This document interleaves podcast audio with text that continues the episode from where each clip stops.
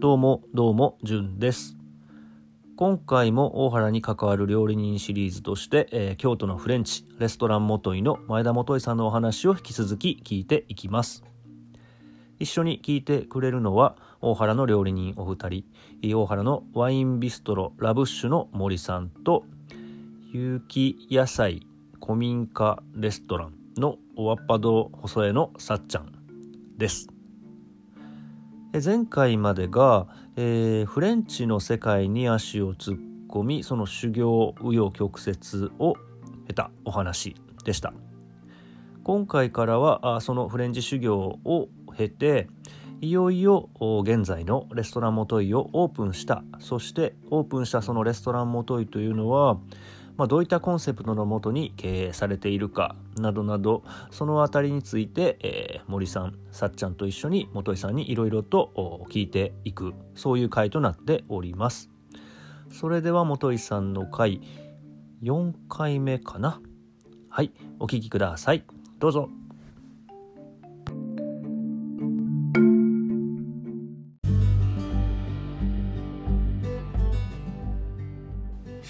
まあでもいろいろあったけど、まあ、はじめさんのところ勉強されてそして、まあ、辞めることになってはい、でその後はどうされたんですか？えっとね、いやその辞めるってなった時に、今の店の、まあ、今、社長と、社長っていうか、うん。オーナーがいるんですけど、えっとね、僕が湘南にいる時に、サーフィンやりながらもこう一緒に酒飲んで話してたんですよ。えー、で、なんか、まあ、ちょっと今辞められたら困るから。まあでもそうですよね、そのきっかけは探してたんですよね、だって。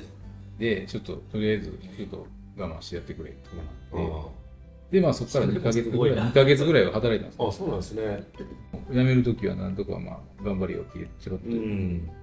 今も交流は、そっからでもやっぱり僕でそれからその後にミシュラン発表があって、うん。自分がビジネスしていく中でそうですよね。それはちょっとあかんで、うん毎年周年の花を 俺、切れてないぞっていう、あの繋がってるぞっていうところなでなんとか。でまあ僕辞めてとりあえずそこから物件探しをやったんですけどなかなか見つからない。その間に神戸のテイクギブギブニーズっていう結婚式場のブライダルのミスあの業界に入ったんですよ。えー、で結構ねそのテイクギブニーズっていうのがすごく評判悪くてあのまあ東京のシェフなんかはもう料理人の墓場みたいなこと言う。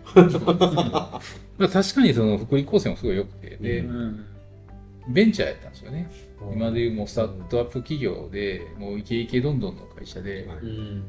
で社員総会とかだったらもうタレント呼んできてとか、うん。そんな感じなんですよ、はい。でブライダル。でブラックなんですけどね現状は結構、でも僕はそこので出会ったシェフはすごくええ方で結構その任せてもらったりデザート全部考えたりとか、はい。あの魚肉の火入れ全部僕やらせてもらったり、うん。すごく僕としてはもう勉強になる、でそれが2か2かえ2年半ぐらいですかね。2年ぐらいですかね、そこでいてでやっとこう物件が見つかったっていうので、今の。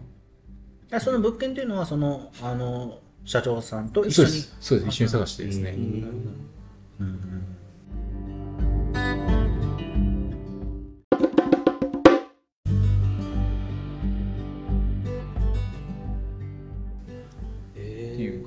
ゃあその時にその物件探しされる時にさされようと思ってたレストランは大体今みたいな形の。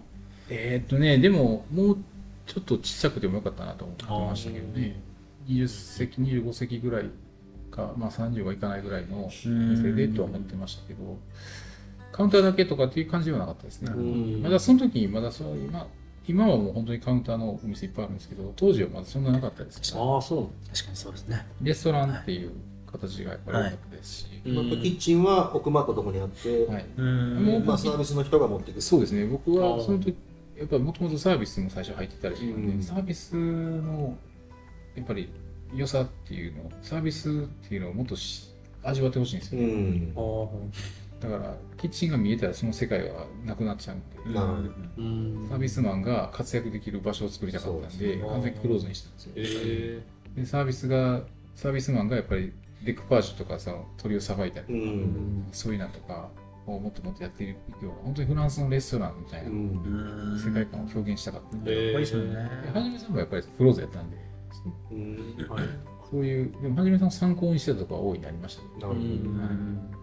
元井の現在は何席ぐらいやって？今はね32席はあるんですけど稼働はさせてないですねそこは。そうなんですね。16ぐらいまで。で理由としては？人が結構やっぱりか個室も入れて37席なんで個室稼働させるとそこに人取られちゃうんで、やっぱり抑えないといけなくて、キッチンは今何人で回してるんですか？今6人でサービス5人。えーサービスは今でも4人 4, えー4人やったのが3人やったんですよ。うん。であとはアルバイト2人いればずっと入ってがえっと2012 2012です年ですか。うん。はそちょうどまあその時はでもまだ中華のキャリアの方が長かったんですよ。中華が中華10年でフレンチが5年ぐらいしかやってなかったです。うんなるほど。覚えてますよ。あの当時のあれは何の雑誌やったか忘れた忘れたけど待ちに待ったモンスターシェフの登場だみたいなそういう文言があっておおあこの人朝一に来てるぞみたいな、うんそんななんか記憶が。僕もなんかそのイメージでこの間食べに行かせていただいた時にもっとなんかこう中華なイメージでした、うん。あの聞いてたね事前あの情報おでしたというのは。あもうなんかその中華中中華フレンチみたいな感じのイメージで食べに行ったのでなんかすごいもう、あのフレンチだったあのー。ですごいなんか、うん。いい意味で期待を裏切られました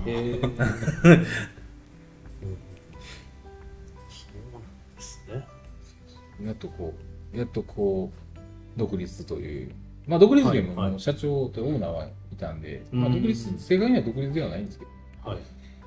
一緒に物件探してね。いろいろ形こうしてい共同経営に近い感じなんで、うん。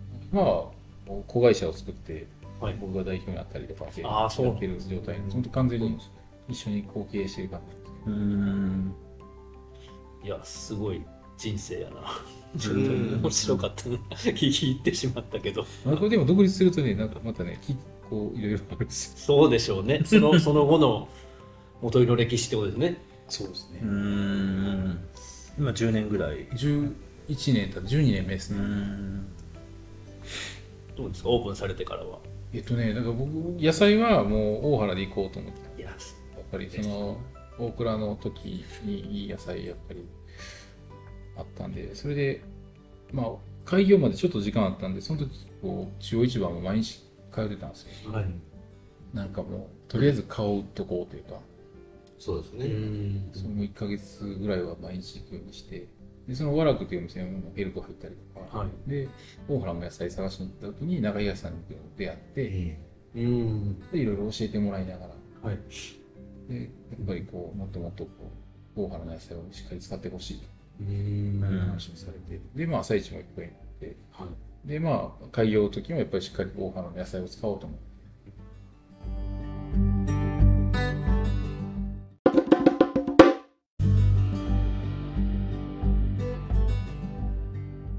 言ったらまあ同年代じゃないですか、はい。その大原の生産者と、まあ、今大原に通われてる料理人さんも、まあ、朝市なんかに来られる方もほぼほぼ同年代なんです、そうです。ね前もちょっとそういう話しましたけどお付き合いがまだまだ長いじゃないです。かこれから先、うん。で生産者としてもまだまだもちろん生産技術もあのこれからどんどん上がっていくでしょうし、そのやっぱ自分の野菜を使ってもらえるそういう料理人さんまあお客さんは料理人さんだけじゃないですけどでも料理人さんだと結構シビアに見てくれるっていう部分があって、はいでそういう意見をこう生産者が突きつけられた時にやっぱそれを自分の補助にまたこうフィードバックしていくこともできるので、ええ。その辺のこのやり取りっていうかこう切磋琢磨しながらあのやっぱ生産者はより良い野菜を提供したいしってなった時に、やっぱ料理人さんからなんかこういう野菜が欲しいとかこれぐらいのサイズ感がいいとかなんかそういうこう率直ななんか要望みたいなのとかリクエストを聞けると、なんか作ってる側も結構モチベーション上がってくるっていうか、うん。そういうのはあるのかなと思って。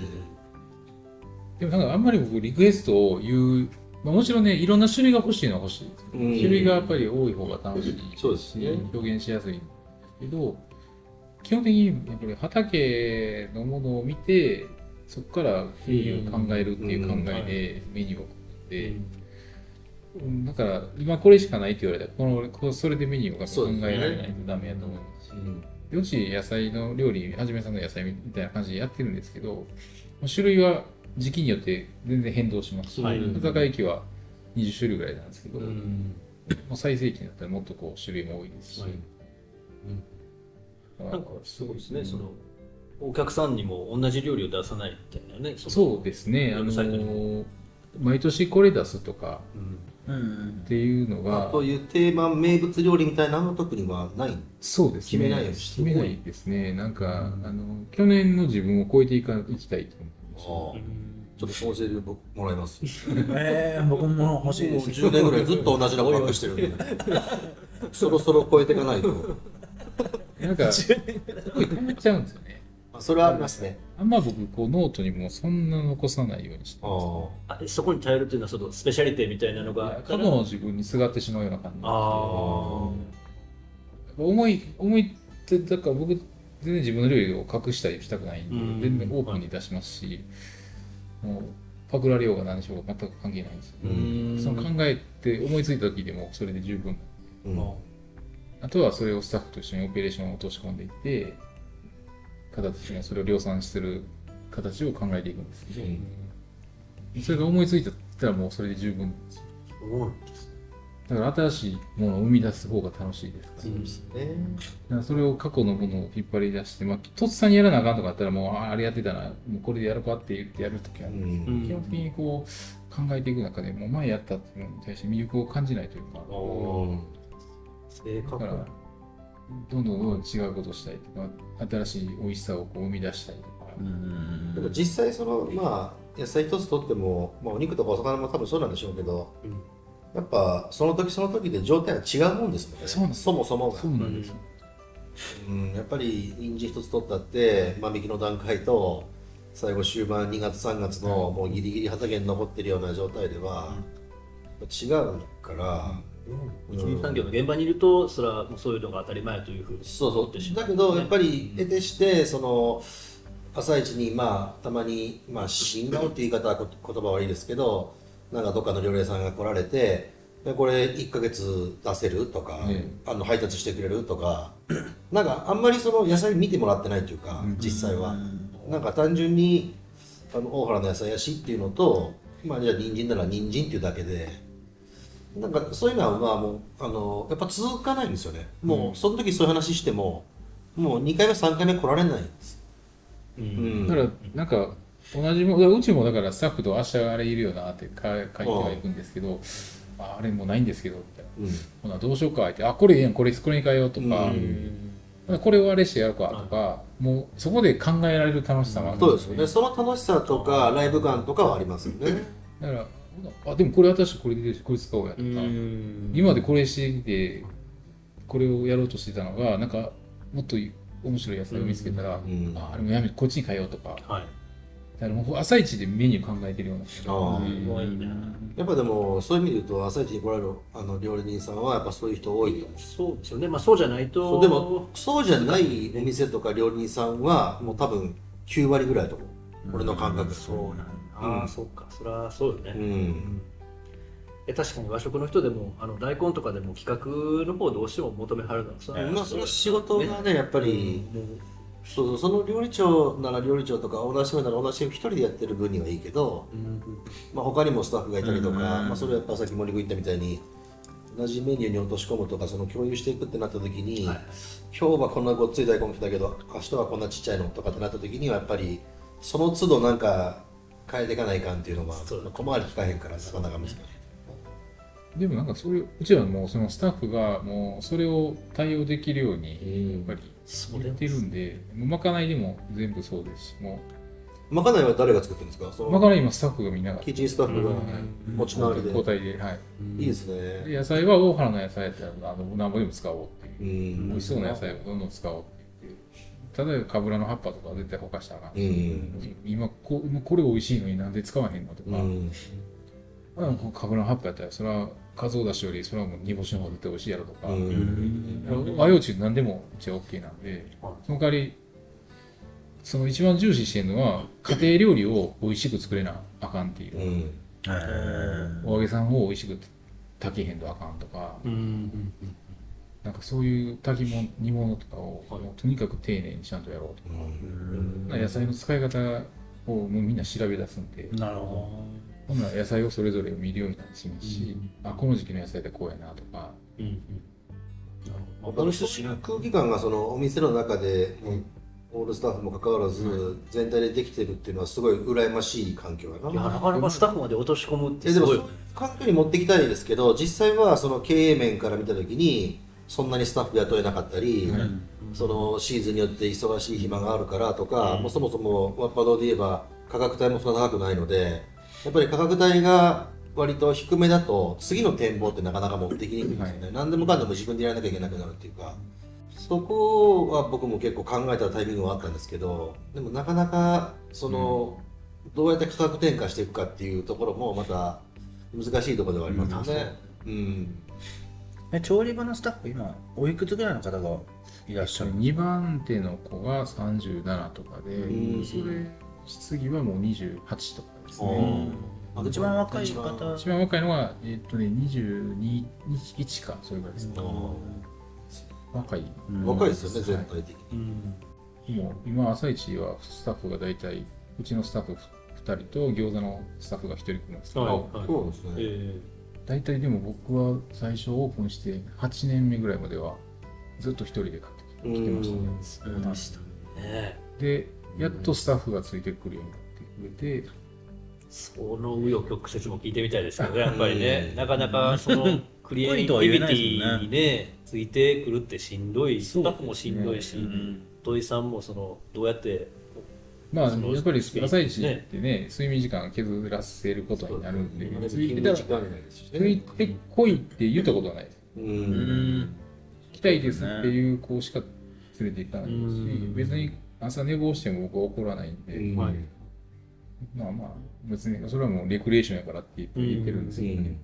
でも来たかったら、だからわざわざ僕家下鴨なんですけど、店まで迎えに行って行くんで、ああそうなんですね スタッフ連れて行かん方一が楽人で行った方が楽じゃないですよね。だから店に今4時50分集合で。はーいやだって土曜日土曜日で普通にディナーやってますもんね。そうですね。は終わるの1時とかぐらいに終わって、もうちょっと3時間後やな。うこんなん感じで。お父さん出店者よりも早いですからねそうそうか、それで俺あんまり合わんの？よ。僕大体あの、6時半ぐらいにしか行けないんで、最近。6時、今、6時10分ぐらいにはもう戻って。そうですね。はいじゃあもう本当にその料理人さんって、もう5時半から6時15分ぐらいまでしかいないんですよね。はで僕はもう最近6時半ぐらいしか行けないんで、もうほとんど合わないです。いもう本当にもうもうちょっと遅くしてください 料理人早くに来る料理人の方々俺もだいぶ遅いもんな。遅いですもうほとんど売り切れてる状態のタイミングでそうですやもんそのまま申し込みに入りそうは、そうか、そうやもんね。はい一人の時昔そこからね、あの、プツキの朝市とか見たりしまあ、す。そうえですか。ー途中越えて、あ、プツキに朝市がある。ありますね。でも割と早めにやってるんうで。ん。それはあのやっぱりその食材を見たりするのが面白いそう感覚でですすね。かねなんか見てみたいとか。うん常にだから僕はもう、間の時間もどっか走り回ってとか。最近クレソンがね、もう今ないんで、あ最近見つけたとこがあっあて、、生えてるところ。生えてるああのあそういうのも楽しみの一つですね。みそそぎ川です。鴨川の横の床のあ、あの川あるでしょ。生えてました。みそそぎ川っていうんですよ、ああれあれのお池の橋の、一応名前ついてるんですか？はい、あれのお池の橋の下らへんにめちゃめちゃ群生してるんですよ。あ、そうなんですね。へそこがね、一人、もう長く咲いて撮ってますね。あいや。